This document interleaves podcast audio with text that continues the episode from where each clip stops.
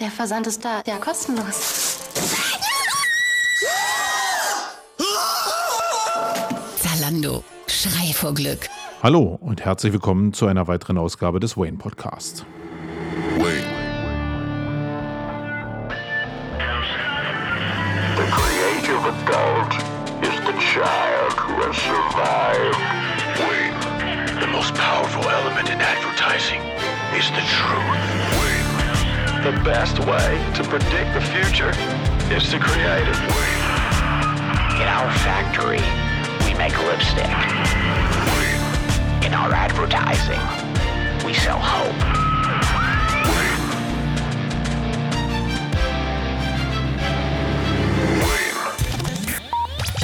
Sonst? Was sonst? Hallo nochmal von mir, Marco Young. Ich bin der Host in dieser Sendung zu dieser Ausgabe 94 des Wayne Podcasts. Kennt ihr diesen Werbespot noch, diesen Werbespot? der am Anfang lief. Ich muss immer wieder sagen, ich habe den letzten Mal ich weiß gar nicht mehr genau wo. Ich habe den letzte Mal gehört und denke, ja, verdammte Axt, warum ist Zalando eigentlich davon weggegangen, diesen Werbespot in dieser Penetration weiterzuspielen? Also ich glaube, die Hebel, die da drin sind, sind allen klar und der hat auch super funktioniert. Ich weiß gar nicht, was Zalando ohne diesen Werbespot gewesen wäre, wenn sie ohne diesen Werbespot in den Markt eingetreten wären. Ich glaube, dann hätten die viel weniger Reichweite und Aufmerksamkeit bekommen, als es jetzt der Fall ist. Macht euch mal Gedanken darüber. Ähm, nur weil die es jetzt nicht mehr nutzen, heißt es ja äh, zwangsläufig, dass der Platz frei ist und ihr eigentlich diese Art von Marketing oder die Art der Aufmerksamkeitsgenerierung einfach mal auch für eure Formate benutzen könntet. Ähm, da wird vielleicht der eine oder andere sagen, das ist ja das von Zalando.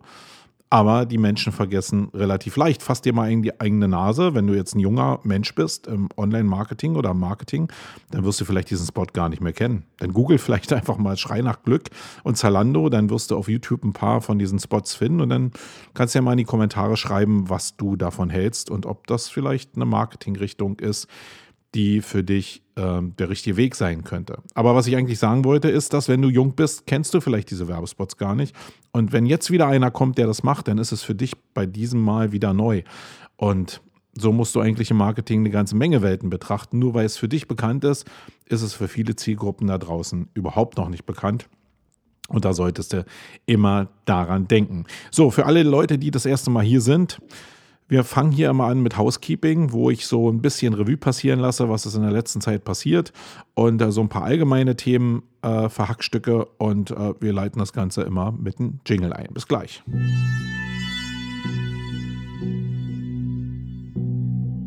Glaubst du, Brain ist der Grund der Szene? Dann wird es Zeit für die Metaebene. Oh.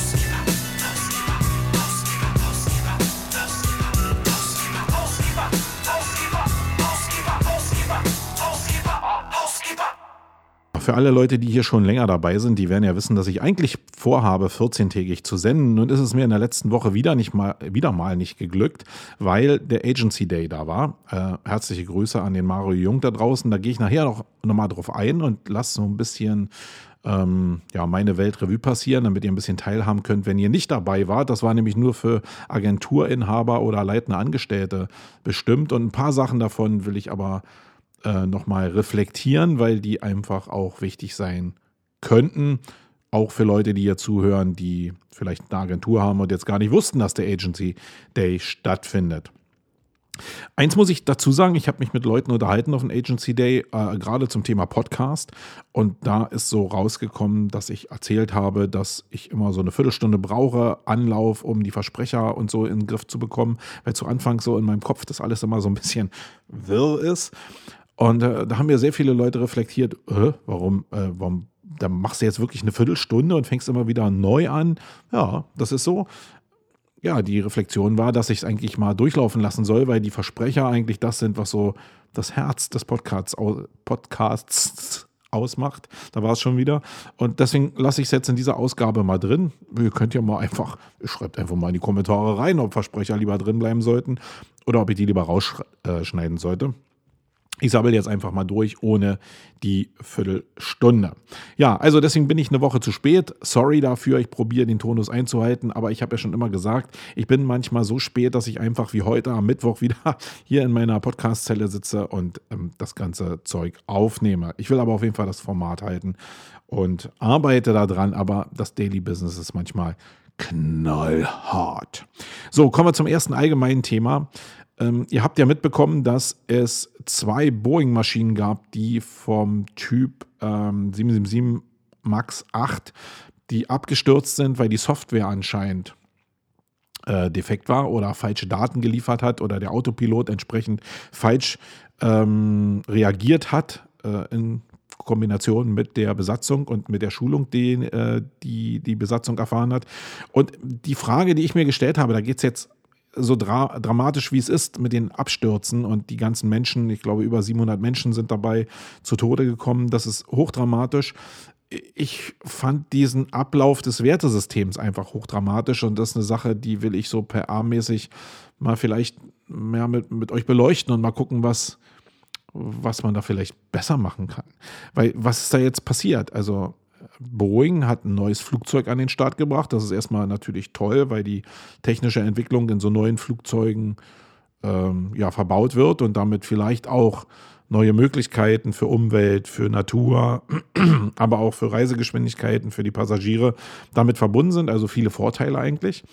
Und nun passiert es bei Neuentwicklungen oft, weil die Sachen so komplex werden und so kompliziert werden, dass bestimmte Sachen nicht so richtig funktionieren. Und oftmals sind es halt Softwareteile, wie in dem Fall jetzt eigentlich so bestätigt. Dann ist es, wenn dann zwei Flieger abstürzen und so viele Menschen sterben, schon problematisch, wenn man sich hinstellt, und das ist das, was ich über die Presse selbst nur äh, mitbekommen habe, und sich hinstellt und sagt, okay, da müssen wir wohl ein Software-Update einspielen. Das hat so, das ist komisch. Also ich weiß nicht, wie es euch gegangen ist, aber für mich fühlte sich das sehr, sehr komisch an weil das ja wohl nicht richtig sein kann, dass ich irgendwie ein Produkt an den Start bringe, wo jetzt sehr, sehr viele Menschen auch wirklich ja, zumindest in diesen Reigen der Gefahr kommen könnten. Und ich sage, oh, da ist die Software, hat irgendwie ein Manko und äh, da spiele ich mal ein Update auf. Das ist ja nicht wie im Dieselskandal, wo ich einfach, ja, einfach, wo ich die Umwelt geschädigt habe und dann mit einem Software-Update oder auch mit einem Hardware-Update reagieren kann, sondern verdammt nochmal, da sind wirklich Menschen gestorben. Und da ist es nicht damit getan, dass man nur einfach sagt, dass man Software-Update Software aufspielt, sondern die Dimension, äh, die da nötig ist, um Empathie zu erzeugen, um das aufzufangen, die muss schon ein bisschen tiefer sein. Und man muss sich natürlich auch überlegen, welche Prozesse sind dahinter, dass so eine Sache nicht vorher auffallen. Also komischerweise, nachdem die beiden Flieger abgestürzt sind, stellen sich Leute hin und sagen, hm, ja, da war wohl die Software dran schuld. Und da soll man mir jetzt erzählen, wenn das in diesem kurzen Zeitabstand Abstand passiert, dass es vorher nicht zu testen gewesen ist in Simulationen, dass diese Software falsch reagiert. Das finde ich ein bisschen schwierig insgesamt, muss ich sagen. Ich weiß nicht, wie ihr das seht. Ich, ich für mich lerne daraus einfach, dass es in der Krisenkommunikation wirklich darauf ankommt, dass man überlegt, was man sagt und das vielleicht auch nicht einfach nur hinschreibt, sondern wirklich das auch reflektiert schreibt mit vielen Perspektiven. Wir kennen das ja im Social Media Bereich, auch wenn meine Facebook was schreibt. Wie oft sitze ich da und lass mich ja, beim Schreiben das erste Mal von der Erstemotion leiten, gerade wenn es um emotionale Sachen geht, wo ich auch persönlich angesprochen bin. Und dann lese ich mir das nochmal durch und denke, nee, das kannst du so nicht absenden und schreib's nochmal. Manchmal setze ich mich hin und schreibe zehnmal dasselbe und habe hinten raus dann vielleicht doch noch eine Formulierung nur gefunden, die man immer noch aus verschiedenen Perspektiven beleuchten kann. Aber zumindest probiere ich so viele Perspektiven, wie mir in dem Moment möglich sind, abzuhandeln, damit ich auf bestimmte Fragestellungen einfach vorbereitet bin und weil ich auch wirklich eigentlich niemand verletzen will da draußen und eigentlich immer nur einen guten Job machen will. Also das war mir ein bisschen zu fahrlässig und zu einfach. Dann sind wir auch schon beim Agency Day. Den will ich mal kurz Revue passieren lassen. Der hat in der letzten Woche stattgefunden äh, unter der Schirmherrschaft der, des OMT, also des Online-Marketing-Tages, wo der Mario Jung mit seiner äh, Mannschaft ja eine ganze Menge Formate aus dem Boden stammt, wie Webinare zum Beispiel, wo ich auch in der vorletzten Woche selbst eins gehalten habe zu acht neuen Denkansätzen für die Suchmaschinenoptimierung. Könnt ihr da gerne euch registrieren und euch das mal angucken. Der ist da für die Clubmitglieder verfügbar. Er macht aber auch noch den Online-Marketing-Tag als Konferenz und eben dieses neue Konferenzformat Agency Day. Und ich muss sagen, ich war ein bisschen vorbelastet in dem Thema, weil ich schon Agency Barcamps mitgemacht hatte. Und da war meine Erkenntnis so daraus, dass wenn diese Barcamps sehr klein sind und die Menschen, die da zusammenkommen, passen, also ich rede da jetzt so von 30, 40 Leuten, dann kann da durchaus was sehr, sehr Cooles draus entstehen. So war es auch bei meinem ersten Barcamp in, im Agency-Umfeld. Und dann habe ich noch mal ein zweites mitgemacht, da waren wir, glaube ich, über 100 Leute. Und das war richtig, richtig ätzend. Also, wenn du das Gefühl hast, dass da dir gegenüber Leute sitzen, die einfach nur mauern und die nicht bereit sind zu teilen, sondern nur saugen wollen oder sich gar nicht beteiligen, aber mitschreiben wie die Ochsen, dann ist das halt ein echtes Problem. Und dann entsteht gleich ziemlich schnell am Anfang von so einem Event eine ziemlich komische, ähm, ein ziemlich komischer Spirit. Und den fand ich mega, mega ätzend. Und in dem Style wäre ich da auch nicht nochmal hingegangen. Aber da der Mario das jetzt ein bisschen anders aufgezogen hat oder ich einfach auch mal gucken wollte, ich bin ja auch neugierig als Mensch, äh, bin ich natürlich dahin gegangen auf seine Einladung. Und er hat es ein bisschen geschickter gemacht. Er hat nämlich eher ein Konferenzformat daraus gemacht. Äh, wenn du nämlich offen diskutierst, dann ist es intimer und mehr an Geben und Nehmen, als wenn du Leute hast, die einfach vorne sprechen zu bestimmten Themen, die im Agenturumfeld wichtig sein könnten. Und jetzt waren da Leute, die gesprochen haben, die ich schon im Vorfeld kannte, die ich schon lange Jahre kenne aus dem Bereich äh, Suchmaschinenoptimierung oder aus dem OM-Umfeld, wie der Alexander Geisenberger oder der Robin Heinze, die ähm, wirklich tolle Vorträge gemacht haben, die mir aber nicht so grundsätzlich neu waren, die andere Perspektiven reingebracht haben. Ähm, und die eine gewisse Reaktion ausgelöst haben. Also das ist so das Schwierige dabei. Es muss immer, wenn Leute, die reflektiert arbeiten und die beiden, die ich jetzt genannt habe, die zähle ich auf jeden Fall dazu. Das sind auch Leute, die sich megamäßig austauschen in der Szene, um selbst auch zu lernen, um selbst auch zu gucken, wo kriegen sie neue Reize her auf einem gewissen Level. Ähm, dann ist das nicht eine Selbstverständlichkeit, sondern Leute, die wachsen halt nicht einfach an den Bäumen. Also ähm, über seine Agentur offen und frei vor über 100 Menschen zu reden, ist für viele sehr, sehr schwer. Und das liegt halt daran, dass die Leute immer denken, dass sie den Kern des Unternehmens verraten. Und bin ich jetzt der Meinung, dass man über alles sprechen sollte? Nein, bin ich überhaupt nicht. Es gibt diesen Kern des Unternehmens, aber ich glaube, dass die Definition der roten Linie, wo der Chor anfängt, also der Kern des Unternehmens, ähm, dass die eigentlich nicht so hoch liegt, wie es bei vielen äh, ähm, wie ich bei vielen das Gefühl habe, wo die Latte liegt. Und ich kann nicht mal sagen, dass ich früher anders war, sondern ich war eigentlich genauso. Ich habe auch gedacht, dass bestimmte Sachen ähm, wichtig sind. Das glaube ich auch heute noch, aber, die, also, aber diese rote Linie, diese Demarkationslinie, die hat sich total verschoben. Also es gibt Bereiche, wo ich mir einfach jetzt überhaupt gar keine Gedanken mehr mache, weil ich glaube, dass viel von dem Wertekern eines Unternehmens von den Menschen abhängt, die diese Werte erschaffen. Und das sind in erster Linie die Geschäftsführer und die sind sehr, sehr unterschiedlich. Welche Instrumente du jetzt benutzt, um deine Agentur nach vorne zu bringen, ja, da gibt es bestimmte Techniken, aber jeder wird mit diesen Techniken zu anderen Resultaten kommen, weil sie auf ein unterschiedliches Wertesystem prallen. Und daraus entstehen wieder völlig neue Konstellationen. Und ich glaube, nur weil so eine Leute wie der ähm, Alexander oder der Robin, weil die erkannt haben, dass das in diesem Spiel einfach so ist, es aber trotzdem eine riesige Nachfrage gibt nach diesen Lösungen für, für Agenturprobleme, ähm, da haben die eben gesehen, also das ist meine Interpretation, wenn ihr das jetzt hier hört, äh, ihr beiden, dann ähm, könnt ihr mich gerne korrigieren. Dann haben die halt gemerkt, dass wenn ich mich in dem Bereich, wo es einen Nachfragemarkt gibt, positioniere und da Leadership für mich in Anspruch nehme, dass ich mich da einfach ganz cool positionieren kann. Und das ist überhaupt nicht böse gemeint, sondern das ist das Normalste von der Welt. Gute, Mar gut, gute Marketer machen sowas.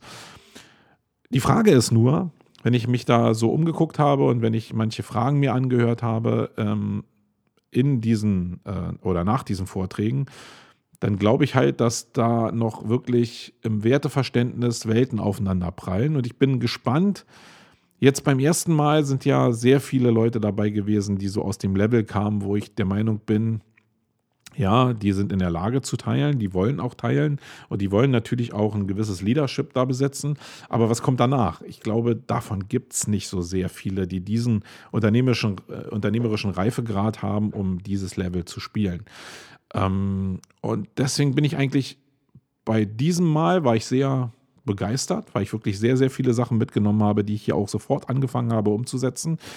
Ähm, da will ich im Detail nicht drauf eingehen, äh, aber danke nochmal an äh, dich da, Alexander. Also du hast mir so den, den Hauptpush gegeben.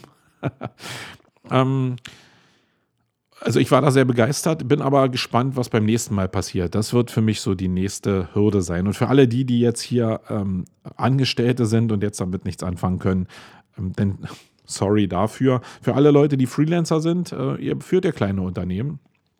Da habt ihr vielleicht nächste Mal die Möglichkeit, auch da mal hinzukommen. Dann wären es vielleicht noch mehr Leute. Und dann kann es noch mehr Sollbruchstellen geben, muss ich mal sagen. Also wenn das populärer wird und das jetzt ein Format wird, wo meinetwegen 300 Leute kommen würden, ich glaube, dann wird es relativ ziemlich schwer oder die Themen wären so allgemein, dass es eigentlich nicht mehr. Also dann kann es zwar immer noch cool werden, aber dann ist es nicht mehr das, was ich mir so vorgestellt habe. Und das kann durchaus mein Fehler sein.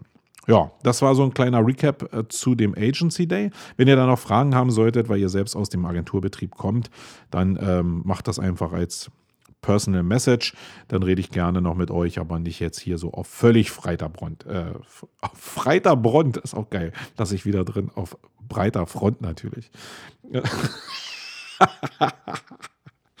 ah, okay. Ja, dann ist, ähm, ihr merkt, da sind vielleicht so ein paar Sprünge drin jetzt hier im zeitlichen Ablauf, aber ich habe hier so ein Skript zu liegen und da stehen halt so ein paar Sachen drauf, die will ich abarbeiten. Gestern ist ja Notre Dame abgebrannt. Oder vorgestern war es ja eigentlich schon in der Nacht dramatisch, muss ich wirklich sagen. Also die Flammen, als ich die gesehen habe im Fernsehen, habe ich schon gedacht, okay, da ist überhaupt nichts mehr zu retten, dass die überhaupt so den Baukörper so in den Griff bekommen haben. Äh, Hut ab von der Feuerwehr. Hm. Was ich aber damit eigentlich sagen will, mir geht es nicht um Notre Dame jetzt. Natürlich ist es schade, wenn so eine wirklichen epochalen Denkmäler äh, dem Feuer erliegen. Ähm, viel wichtiger ist mir eigentlich, dass jetzt im Nachhinein, und das habe ich heute früh erst im Auto gehört, sehr viele Leute angefangen haben zu spenden. Da ist so ein privater Anteil dabei gewesen von Leuten, die einfach jetzt für den Aufbau wieder spenden wollten. Da ist aber auch ein Riesenanteil von staatlicher Hilfe und ein Riesenanteil von Leuten, von Milliardären, von großen Konzernen, die viel Geld haben, die jetzt hunderte Millionen von Euro gespendet haben, um die Notre Dame-Kathedrale äh, wieder aufzubauen. Und das ist mega löblich. Finde ich auch super, weil so eine Bauwerke müssen echt geschützt werden. Das ist einfach wirklich, wirklich ein, eine, eine, äh, Über, Überbleibsel von Jahrhunderten und ähm, sowas muss man erhalten. Ähm, ich, ich habe mir jetzt ein bisschen gestockt, weil ich eigentlich das, was ich eigentlich sagen will, äh, nicht jetzt schon rauslassen wollte, da verbauen wollte. Weil das Hauptthema für mich ist, jetzt haben die 800 Millionen Euro gesammelt und da sagen Leute, das reicht noch nicht mal. Jetzt stelle ich mir diese Kirche vor und denke, ach, 800 Millionen Euro, also knapp eine Milliarde, reicht nicht, um diese Kirche wieder aufzubauen. Also irgendwie dieses Dach da rein zu klöppeln, diesen Turm wieder aufzubauen und ähm, eigentlich das, was innen so verbrannt ist, wieder aufzubauen. Und das mag auch so sein. Das Irre ist aber, dass es ja anscheinend wirklich äh, für 800 Millionen keine Kirche mehr gibt. Und das ist doch echt mega krass. Und das zeigt eigentlich, wie, welche Bedeutung diese, diese Bauwerke haben, weil sowas würdest du heutzutage überhaupt nicht mehr bauen können. Oder wenn du es bauen willst, ist es so exorbitant teuer. Also stell dir mal vor, jetzt nimm die schon 800 oder eine Milliarde dafür, um diesen, dieses Kirchenschiff wieder aufzubauen. Wenn du diese ganze Kirche von null einfach hochbauen würdest, die würde ja mehr kosten als der BER. Und das ist schon, obwohl wir wissen ja gar nicht, was der BR kostet am Ende, der wird ja nie fertig, der muss ja nur abgerissen werden, der muss irgendwo neu wieder aufgebaut werden, das wird ja noch mega teuer. Ähm, aber was ich sagen will, ist eben, dass sich diese Werte grundsätzlich extrem verschoben haben. Also du kriegst für 800 Millionen heute ein Dach einer Kirche. Ähm, und wenn ich das in Einklang bringe mit Fußball zum Beispiel, wo auch horrende Gehälter gezahlt werden, dann ist das wirklich, wirklich mega krass. Und jetzt äh, mache ich mal wieder diesen kleinen Switch hin zum Agency Day, obwohl ich das Thema eigentlich schon beendet habe. Weil einer der Sprecher, die da auch waren, äh, den ich schon lange kenne, den ich aber live zu dem Thema das erste Mal jetzt gesehen habe, ist der Markus Hartmann, der sich ja mit dem ja, wertebasierenden Pricing von Agenturen auseinandersetzt. Und das ist wirklich eine Sache, die mich schon seit zwei Jahren extremst beschäftigt. Das ist aber mal ein ganz anderes Thema nochmal. Wenn ich jetzt das, was er gesagt habe, dass es nämlich eigentlich darum geht, Angebote zu bauen, die wertebasierend sind, jetzt mit, die, mit diesem Notre Dame-Thema in Verbindung bringe, dann muss jedem da draußen bewusst sein, der als Freelancer oder als äh, vielleicht auch mit, mit Kosten-Nutzen-Verständnis in einer Agentur oder auch als Agenturchef unterwegs ist, dass der, der Wechsel hin von, von leistungsbezogener Abrechnung hin zu wertebasierender Abrechnung in bestimmten Bereichen schon längst vollzogen ist. Ähm, nur wir schaffen es irgendwie im Digitalen immer weniger, ähm, einen Werteschlüssel dahinter zu setzen. Und ich glaube, wir tun alle gut dabei, Standards zu definieren, die nicht auf, auf, auf 1 und 0 basieren und die hundertprozentig nachvollziehbar sind, sondern die wertebasierend sind. Ich weiß, wenn du jetzt äh, als Kunde hier zuhörst, dann wirst du mit dem Kopf schütteln, aber ähm, in einem Nachfragemarkt ist der Druck extrem hoch natürlich. Und gerade, obwohl wir so einen Nachfragemarkt haben, haben wir einen Schlüssel entwickelt in der Agenturlandschaft und in der Freelancerlandschaft, wo für Leistung ähm, Stunden verrechnet werden. Und das ist nicht der richtige Ansatz. Das kann nicht der richtige Ansatz sein in einer Welt, die eben so hochgetrieben von Werten wird. Da muss es andere Antworten geben und die Antworten könnt ihr gerne in die Kommentare schreiben, weil ich habe sie in Gänze noch nicht. Und wenn ich Antworten habe, dann ist das die rote Linie. Das wäre zum Beispiel ein Chor, den würde ich erstmal nur in kleinen Zirkel teilen und nicht im großen Zirkel teilen, äh, wie äh, dem Agency Day, weil das ist wirklich das goldene Nugget eigentlich. Darum geht es eigentlich um den Chor einer Firma.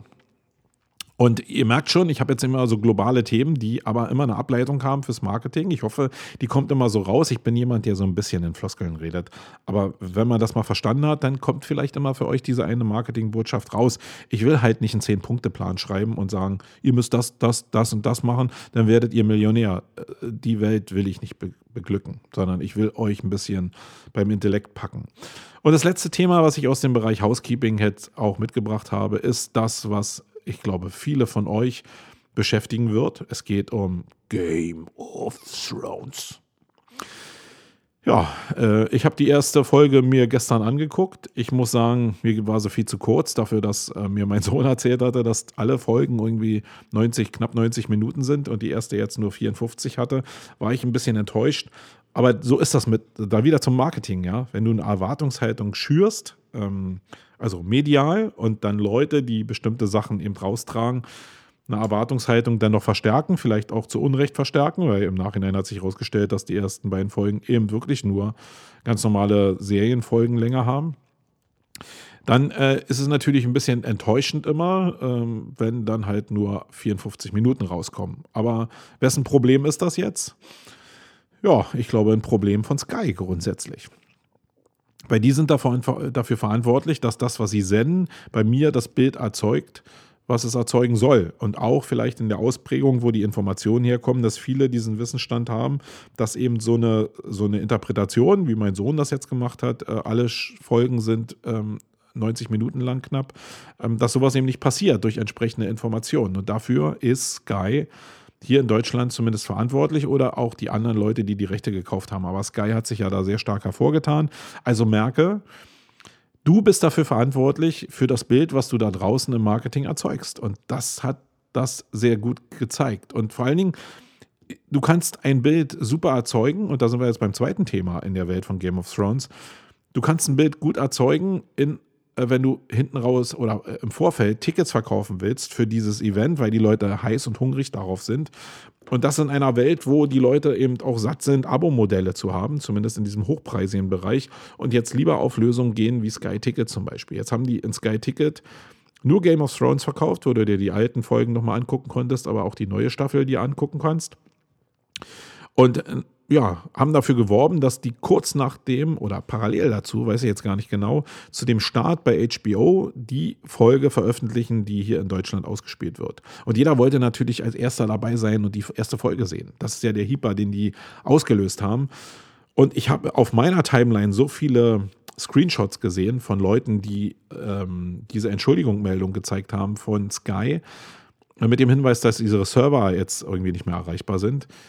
Ähm, Das ist ein Problem. Wenn du halt vorher so richtig Gas gibst und dann hinten raus nicht erreichbar bist, dann ist das Bullshit. Und das genau aber das, das passiert halt leider.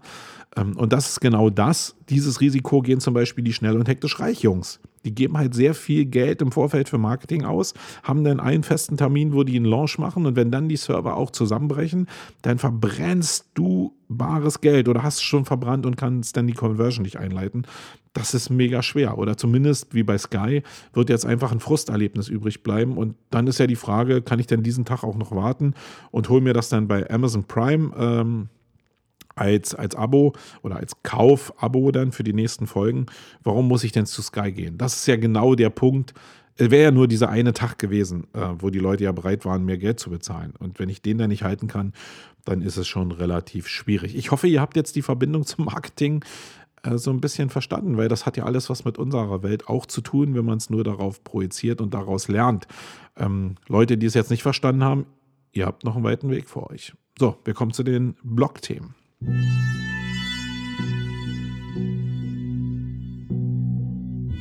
Sets aus der Blogosphäre, angerührt für die Legionäre. Oh.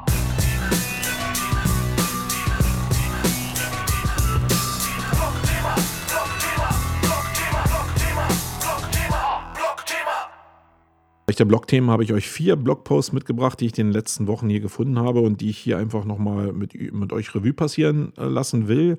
Ähm, Details könnt ihr immer nachlesen. Ich habe in den Show Notes die entsprechenden Links ähm, eingesetzt und da könnt ihr euch die ganzen Blogposts immer nochmal reinziehen, weil hier werde ich immer nur ein bisschen an dem mir wichtigen Rand kratzen. Der erste Blogpost dreht sich nochmal, und das hatte ich ja in den letzten Folgen auch schon oft gemacht, um das Thema Pillar Pages.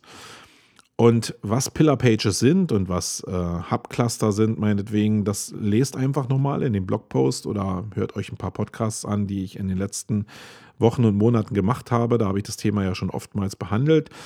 Ähm, ich will einfach nochmal auf dieses Ding Buzzwords zurückkommen. Und der Blogpost, den ich hier meine, das ist einer von dem Robert Weller der eben auch meint, dass Buzzwords irgendwie so ein Ende haben müssen. Gerade im Zusammenhang von Pillar Page hat er sich da abgearbeitet, äh, Pillar Pages hat er sich da abgearbeitet. Und ich habe da eine bisschen differenzierte Meinung dazu. Äh, und das will ich einfach nochmal ein bisschen aufdröseln. Diese Technik von Pillar Pages, also äh, Rahmenartikel, wie Jens es sagen würde, Jens Fauldraht, ähm, es sagen würde, ähm, die gibt es natürlich schon ewige Zeiten und ich würde mal behaupten, dass es bevor es Rahmenartikel gab, auch schon mal die Technik gab, die dann noch ganz anders hieß, weil irgendwie das hat ja was mit Literatur und mit, äh, ja, äh, mit, mit Schreiben grundsätzlich zu tun. Und diese, diese Möglichkeiten, die sind ja eher Jahrhunderte alt, das heißt, ich wage mal zu bezweifeln, dass Rahmenartikel auch das richtige Wort dafür ist in der historischen Betrachtung. Ähm, es ist schwierig, das, wo die Leute gelernt haben in einem bestimmten Thema, wo eine bestimmte Technik hintersteht, das über Jahrzehnte, Jahrhunderte oder vielleicht über Jahre auch so aufrecht zu halten. Warum? Nicht, weil das Thema falsch ist. Also Rahmenartikel beschreibt genau dasselbe, wie es eine Pillar-Page macht, aber es ist halt langweilig. Und wir leben in einer Welt, die immer schneller dreht und da kannst du es dir einfach wenig leisten, zumindest nach außen. Ähm, keine neuen Wordings zu benutzen, weil neue Wordings, gerade wenn sie aus dem amerikanischen Bereich rüberschwappen und gerade in dem Bereich Pillar Pages ist es ja so, dass das ja eigentlich eine Welle ist, die aus der amerikanischen Neuformulierung einfach nochmal gekommen ist und dann hier in den deutschen Sprachgebrauch mit übertragen wurde und dann als Buzzword vielleicht auch neu besetzt wurde, für viele, die es nicht kannten, neu besetzt wurden. Ähm, dann ist das Marketing. Das ist nichts anderes, als wenn ich irgendwie aus dem holistischen Ansatz einer Landingpage irgendwie dieses Keyword holistische Landingpage mache oder die Kombination und das HLP nenne. Das ist Marketing, weil ich bestimmte Sachen einfach nochmal neu zusammensetze und damit nicht die alten Leute anspreche, die natürlich vielleicht jetzt in ihrer journalistischen Ausbildung mit dem Wording äh, Rahmenartikel groß geworden sind, sondern weil ich die Leute, die noch nichts damit zu tun hatten, und davon sind ja immer mehr im Markt, einfach mit neuen, inspirierenden Formatansätzen inspirieren will und die nicht mit so einer alten Formulierung wie einen Rahmenartikel nerven will. Und das hat ja auch was mit altbacken oder nicht altbacken zu tun. Ich probiere gerade im Online-Marketing immer modern zu sein. Ich glaube, da will keiner jetzt irgendwie noch einen Leierkasten erfinden, sondern die wollen immer das Neueste erfinden. Und dazu passt es ja nicht, wenn ich mich jetzt hinstelle und sage, es sind Rahmenartikel. Das ist halt langweilig, das hört sich scheiße an. Und äh, deswegen würde ich es auch nie ins Marketing mit reinnehmen, sondern cool ist das, was eben aus Amerika kommt. Das ist das, was viele Leute eben als cool empfinden. Und das ist die Welt nach außen des Marketings. Wenn du aber in einem Feld unterwegs bist, wo die Leute äh, althergebracht dieses Wort Rahmenartikel im Verlagswesen gelernt haben, dann kannst du dich ja, oder solltest du zumindest dich nicht hinstellen und sagen, äh, jetzt hier, ich mache hier dieses coole neue Zeug hier, Pillar Pages irgendwie. Und die Leute wissen gar nicht, was sie damit meinen äh, oder was ich damit meine, sondern zu wissen, okay, bei euch hieß das früher Rahmenartikel, dann kann man ja sagen, irgendwie, das, was ihr als Rahmenartikel bezeichnet, bezeichnen jetzt die, bezeichnen die coolen Jungs, die aus der neuen Welt als Pillar Pages. Also wenn euch das mal irgendwie in einem Artikel trifft, dann wisst ihr, ey, das sind eure alten Rahmenartikel.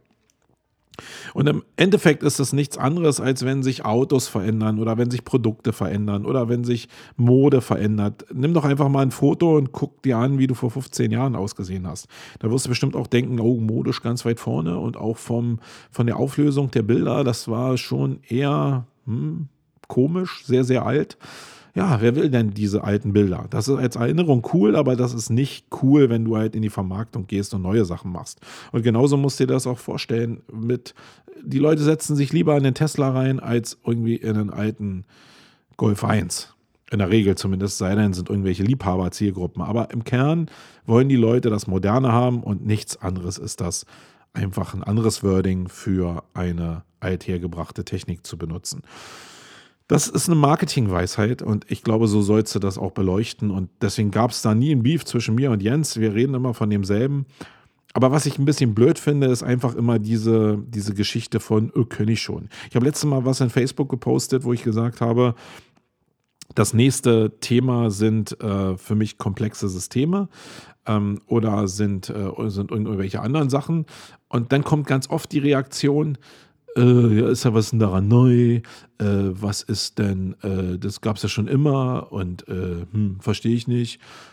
Es ist doch völlig egal. Wenn es für mich neu ist, für mich persönlich, und ich mich noch nie mit komplexen Systemen zum Beispiel beschäftigt habe, zumindest nicht in der Tiefe, dann ist es für mich, dann ist die Tiefe für mich neu. Und dann kann ich doch wohl schreiben, dass die Sache für mich neu ist. Dann interessiert es doch mich überhaupt gar nicht, dass du es vielleicht schon wusstest. Also was sollen so Reaktionen von, das sei jetzt nicht neu? Damit will doch der gemeine Schreiber da draußen eigentlich nur signalisieren, dass er eigentlich jetzt der Leader ist. Und das gehört vielleicht auch dazu, fühlt sich nur irgendwie scheiße an, wenn ich die Leute kenne. Und wenn ich eigentlich im Grunde weiß, dass die meisten Leute da draußen die Sachen auch nur sehr oberflächlich behandeln. Ähm, das heißt ja nicht umsonst komplexe Systeme. Wenn es so einfach wäre, dann wären es ja keine komplexen Systeme. Und wenn das halt so aber auch immer Thema wäre, äh, obwohl es so komplex ist, dann würde ich es auch öfter lesen. Also bei vielen Sachen glaube ich die Ableitungen einfach nicht. Aber es geht immer darum, dass du Leute hast, für die es halt neu ist. Und wenn die Zielgruppe relativ groß ist, dann ist es für eine große Zielgruppe neu und dann ist es scheißegal, ob irgendeiner das schon mal gehört hat. Ähm, und ähm, da war die Ableitung jetzt von dem Robert Weller-Artikel ganz gut. Ich hoffe, das hast du verstanden von der Ableitung. So, dann habe ich noch einen anderen Blogpost gefunden und zwar von dem Gordon Schönwelder, sei gegrüßt in diesem Zusammenhang. Und der hat bei seinen Podcast-Helden ähm, einen kleinen, aber feinen Hinweis gepostet, nämlich wie du aus Spotify raus deine Podcasts in äh, Instagram verteilen kannst oder auch auf anderen Social-Media-Plattformen. Und das ist relativ einfach, wenn man weiß, wo man drücken muss. Und äh, wo ihr drücken müsst, das zeigt euch der Artikel, nämlich das ist einfach so dieser Drei-Punkte-Button oder auch dieser Teilen-Button. Und dann könnt ihr das relativ einfach scheren in bestimmten Plattformen aus Spotify heraus. Und es geht ja einfach immer um kurze Wege, um äh, übergreifende, schnelle Plattformen. Ausspielung. Und wenn ich das aus Spotify direkt schon angeboten bekomme, dann sollte man das auch machen. Mache ich es? Nö. Sondern ich mache es auch nur, wenn ich es beim Gordon lese und dann auch nur teste ich es mal kurz und wenn es dann auch nicht den Erfolg hat, liegt natürlich im, im Fall von Instagram auch daran, was du jetzt für, ein, für eine Reichweite hast, ob Instagram für dich jetzt auch ein Distributionskanal überhaupt ist. In meinem Fall, glaube ich, ist es ein Distributionskanal. Und da war es ganz interessant, einfach zu sehen, okay, ich kann von Spotify raus sharen äh, nach Instagram und von Instagram ohne den Swipe-Button zu haben, über einen Link zu Spotify auch wieder direkt in den Podcast kommen. Das ist eigentlich vielleicht so das Smarte auch daran, dass ich eben einen Link bekomme, direkt äh, übergreifend zwischen diesen beiden Universen. Guckt euch mal diesen Artikel an und wenn ihr Podcast da draußen betreibt, dann ist es vielleicht ein Tipp für euch. Dann habe ich von dem guten Kai Spriestersbach ähm, einen Post gelesen, den ich schon in Anlehnung natürlich schon mal hier als Tipp gebracht habe. Und das ist jetzt ganz smart, weil der heute ist Mittwoch und der Kai macht gerade eine Schulung bei uns, an der ich jetzt nicht teilnehme, weil ich, weil ich jetzt zumindest noch zwei Stunden diesen Podcast aufnehmen will. Also die meine SEO-Jungs und Mädels, die kriegen jetzt hier eine Schulung und ich muss jetzt hier erstmal nochmal Podcast machen. Äh, aber der hat eben ein einen äh, Post geschrieben, wo es darum geht, äh, ziemlich schnell eine Suchanfrage zu penetrieren und zwar in dem Zusammenhang zu New York SEO. Und da habe ich ja schon einen Case schon öfter mal gebracht, habe auch beim OMT in meinen äh, in dem letzten Seminar, was in dem letzten Webinar, was ich da gemacht habe, auch diesen Case nochmal vorgestellt. Also guckt da gerne nochmal, hört da gerne nochmal rein. Ähm, und da ging es darum, dass jemand für New York SEO mit einer neuen Domain ranken wollte und ein bisschen angetriggert wurde, äh, wie so eine Wette faktisch auf Facebook, wo er gesagt hat, okay, er kann es relativ leicht schaffen, mit New York SEO, was relativ umkämpft ist, auf die erste Seite oder auf Position 1 zu kommen. Und äh, der Kai beschreibt halt diesen Weg, den der Mensch da gegangen ist, nämlich dass er eine neue Domain aufgesetzt hat, dann äh, ein bisschen Basisoptimierung gemacht hat, ähm, ein bisschen Linkaufbau gemacht hat, über äh, bestimmte ja, eingekaufte Links, aber auch eingekaufte Links speziell über Fiverr. Und dann kam eigentlich dieser Basisschlüssel, dass er eben ein Video gemacht hat, wo er erklärt hat, wie er mit 500 Euro Einsatz eine Top-1-Position bekommen hat. Und das eben extrem in Facebook und über andere PPC-Kanäle ähm, vermarktet hat was dazu geführt hat, dass wenn du das Video richtig raus ähm, ausspielst, und das muss ich mir jetzt nochmal angucken im Detail, wie das genau gemacht wurde, dass das dazu führt, dass du in einer gewissen Kombination Suchanfragen triggern kannst. In dem, Fall, in dem Fall vielleicht New York SEO oder New York SEO mit dem, mit dem Brandnamen zusammen. Und wenn du das halt großflächig ausspielst und Leute dazu penetrieren kannst, dass sie diese Suchanfrage eingeben und auch wissen, dass sie nur dieses eine Suchergebnis auch sehen wollen, weil das eben vielleicht die Technik beschreibt, wie über Fiverr mit 500 Euro eine Position 1 erreicht wurde. Ähm, denk immer an diese reißerische Überschrift, die ist halt wichtig. Ähm, dann kannst du Suchanfragen penetrieren und damit eine direkte Reaktion bei Google auslösen. Ähm, ich glaube, das ist der neue heiße Scheiß eigentlich da draußen. Ich weiß gar nicht, ob das die Leute so mitgekriegt haben.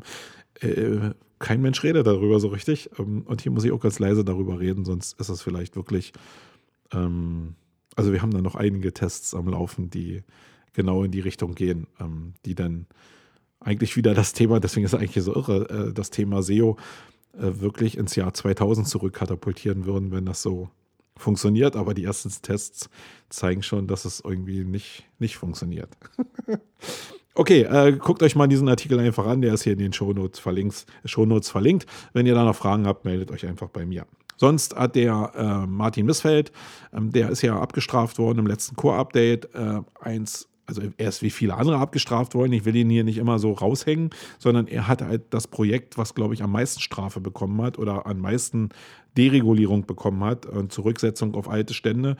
Und deswegen ist einfach das ein schöner Case, um sich daran abzuarbeiten, um vielleicht zu ergründen, woran es gelegen haben könnte. Und äh, der hat gemutmaßt, dass ähm, Bilder-SEO vielleicht in der Wertigkeit wieder äh, was verloren hat. Und äh, ich kann das jetzt noch nicht hundertprozentig bestätigen, aber es äh, fühlt sich bei mir so ein bisschen so an, als ob das sicherlich in einer Mischung aus vielen Sachen, aber ob da, da könnte auch ein bisschen Wahrheit dran sein. Ich, ich glaube, dass Bilder zumindest ein großer Teil von den letzten Core-Updates waren und ähm, dass da wieder ein bisschen was gegenreguliert wurde, weil eben ähm, da es Sachen nach oben gespült hat, die vielleicht nach Googles Meinung da oben nicht hingehören. Das ist durchaus denkbar. Aber da kann ich mir noch keine endgültige Meinung zu leisten. Aber wenn ihr irgendwelche Projekte habt, wo ihr nach Bildern mal geschielt habt, dann reflektiert das vielleicht doch einfach mal und schreibt das in die Posts rein, weil es wird ja nie die endgültige Antwort geben, sondern es wird sich immer nur ein Cluster bilden von möglichen Antworten. Und daraus kann dann jeder Einzelne vielleicht ein bisschen was schlussfolgern, aber eine generelle Antwort wird es nicht geben, weil aus dem, aus dem Zeitalter sind wir eigentlich schon raus. So, dann kommen wir zum Hauptthema.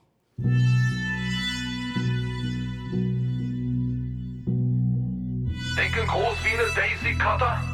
Sei bereit für das Main-Geschnatter.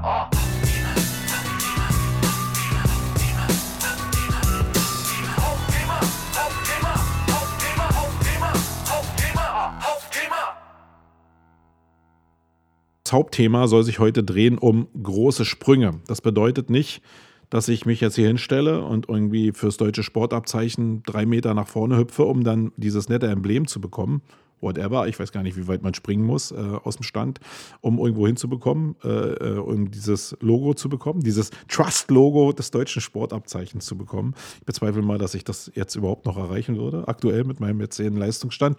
Aber so what, es geht um große Sprünge und zwar um große Denksprünge, um große Sprünge in der persönlichen Entwicklung oder in der Entwicklung als SEO, als Unternehmer, als Mensch. Es gibt ja viele Dimensionen, wo man große Sprünge machen kann, aber ähm, ich habe den, auf den letzten Events, wo ich war, mich mit Leuten, die ein gewisses Leistungspotenzial zumindest hatten, also es waren alles keine Newbies, mich genau über dieses Thema extrem unterhalten, weil es geht eigentlich ab einem gewissen Level, ab einem gewissen Alter nur noch darum, gewisse Geschwindigkeiten aufzunehmen oder sich neu zu entwickeln, als Mensch weiterzuentwickeln.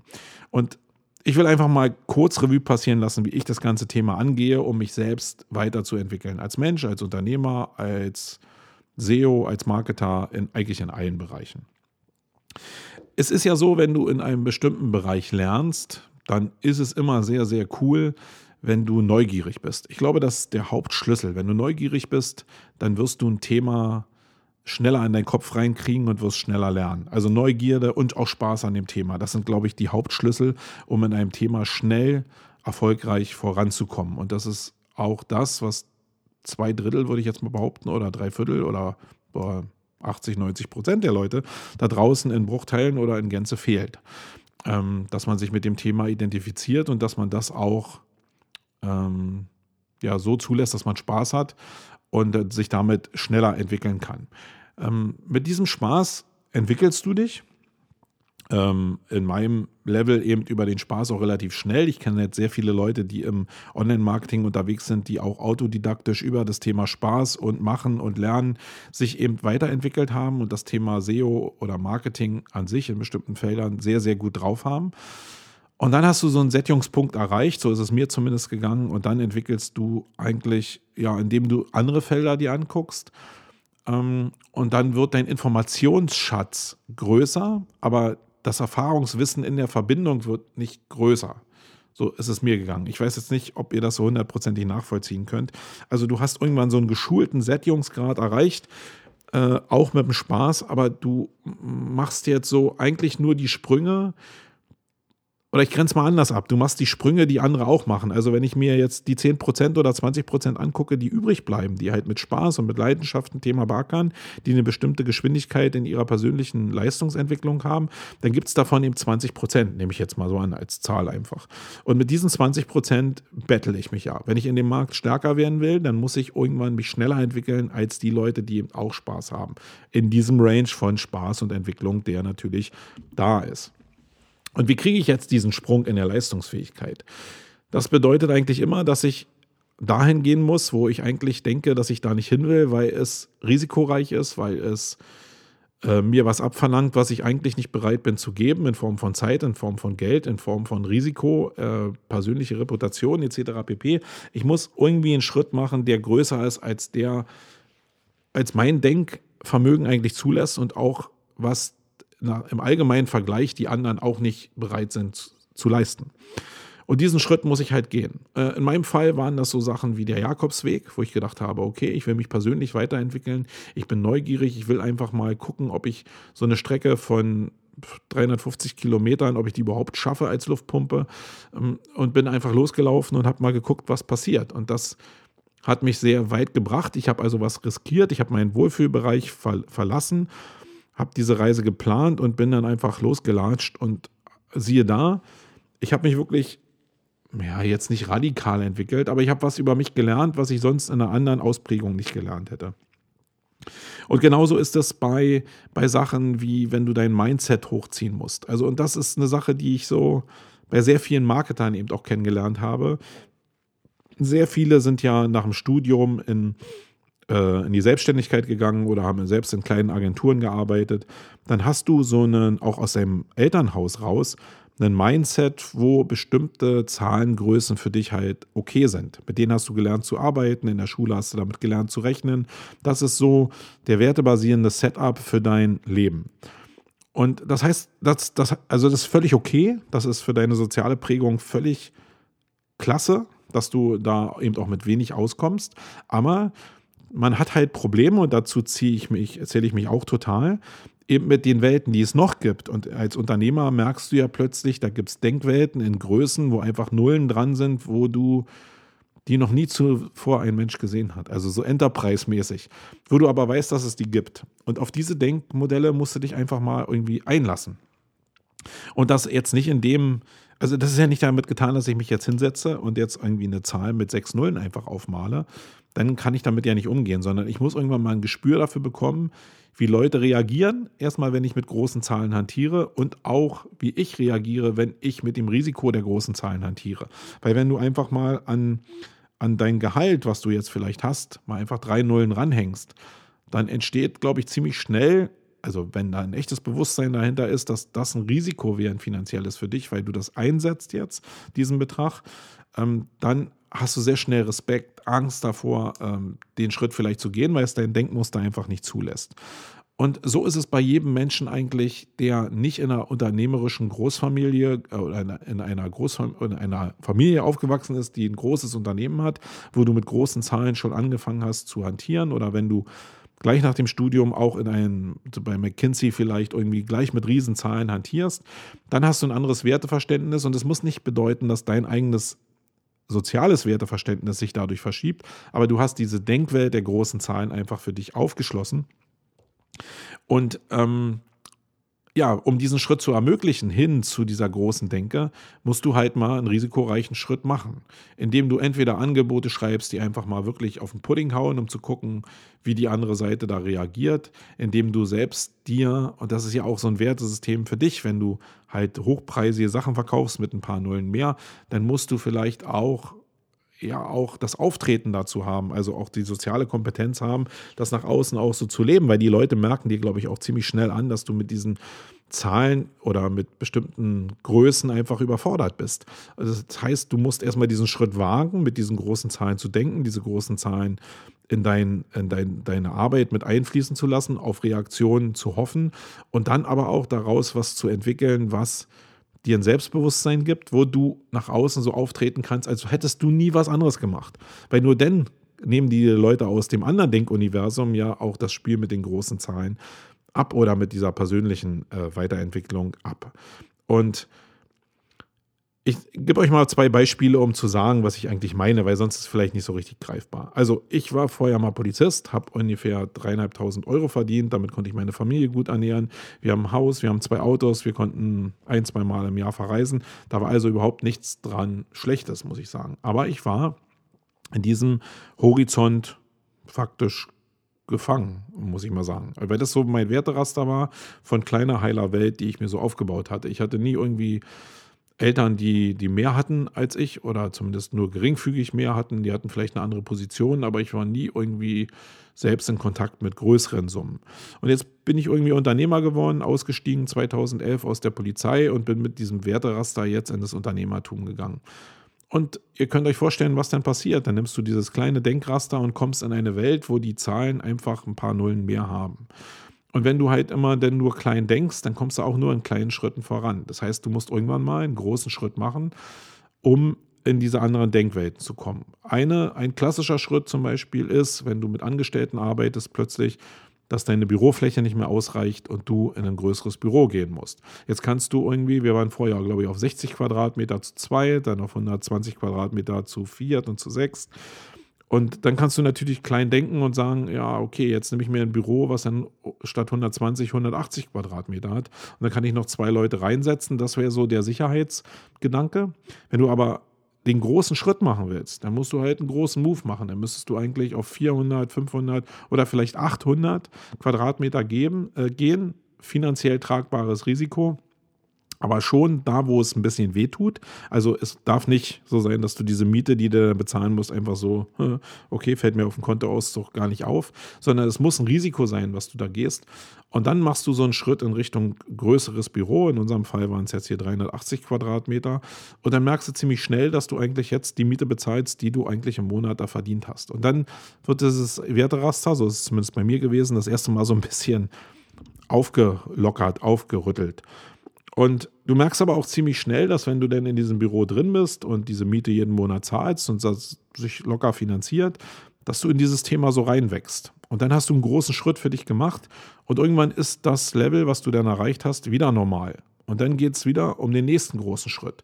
Das heißt, selbst wenn du dann in ein Büro kommst, äh, gewachsen bist und jetzt ein Büro kommst, was 1000 Quadratmeter hat und du irgendwie 12.000 Euro statt 3.500 Euro bezahlst, dann ist es hoffentlich wieder so ein Schritt, der die nächste Emotion bei dir auslöst, die nächste Angst bei dir auslöst, dieses nächste Fragezeichen auslöst, um einfach dann in die nächste Denkdimension zu kommen.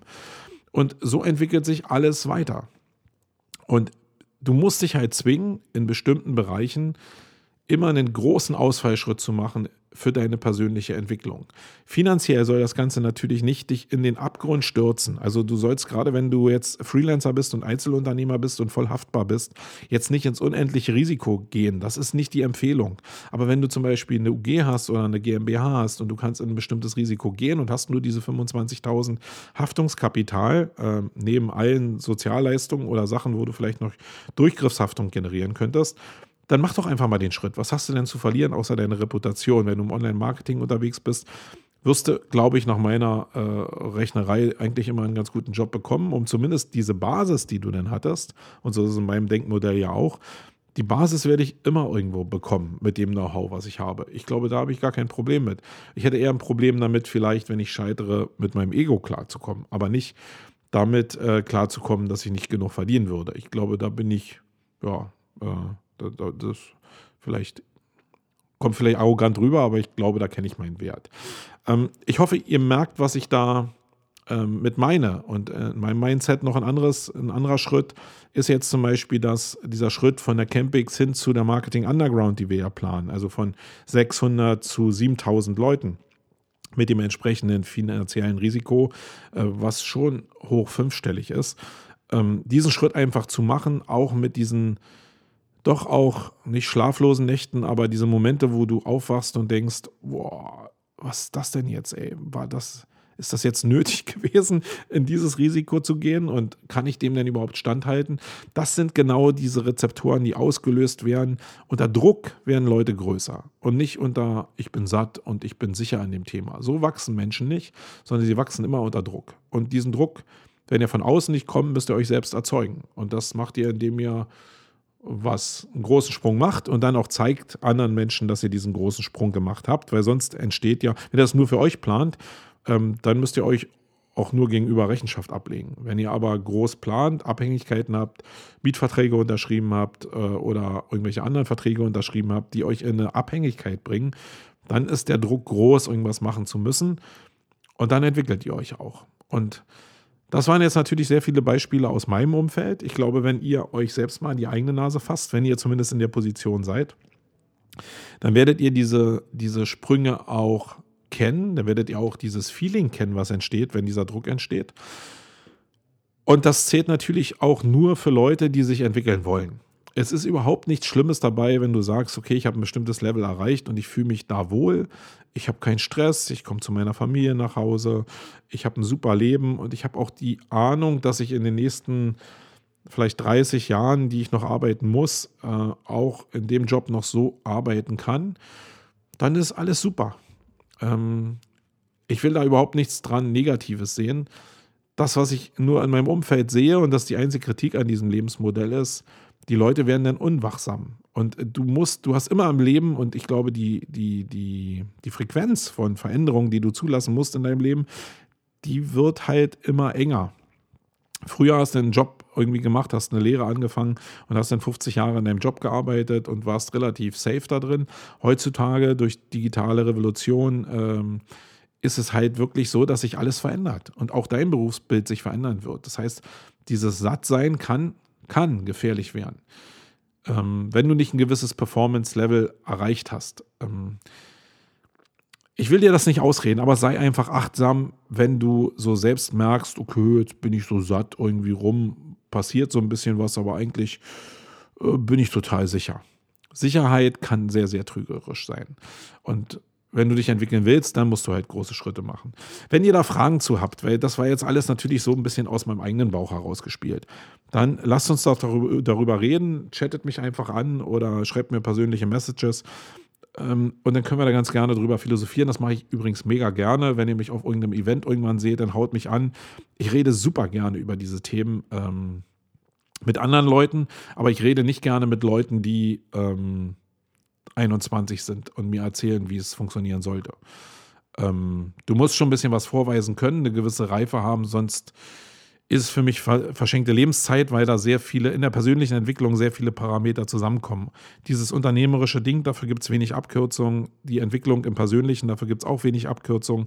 Bestimmte soziale Kompetenzen kannst du mit 21 nicht haben, es sei denn, du bist bis 21 schon völlig durch die Scheiße gelaufen und hast alles erlebt.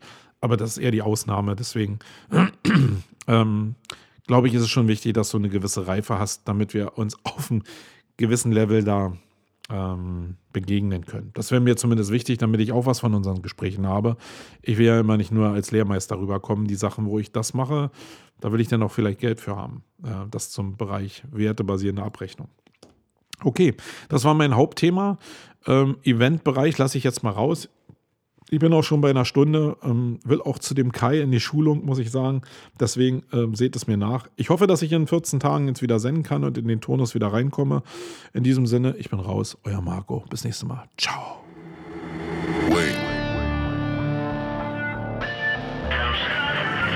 The creative adult is the child who has survived. The most powerful element in advertising is the truth. The best way to predict the future is to create it. In our factory, we make lipstick. In our advertising, we sell hope.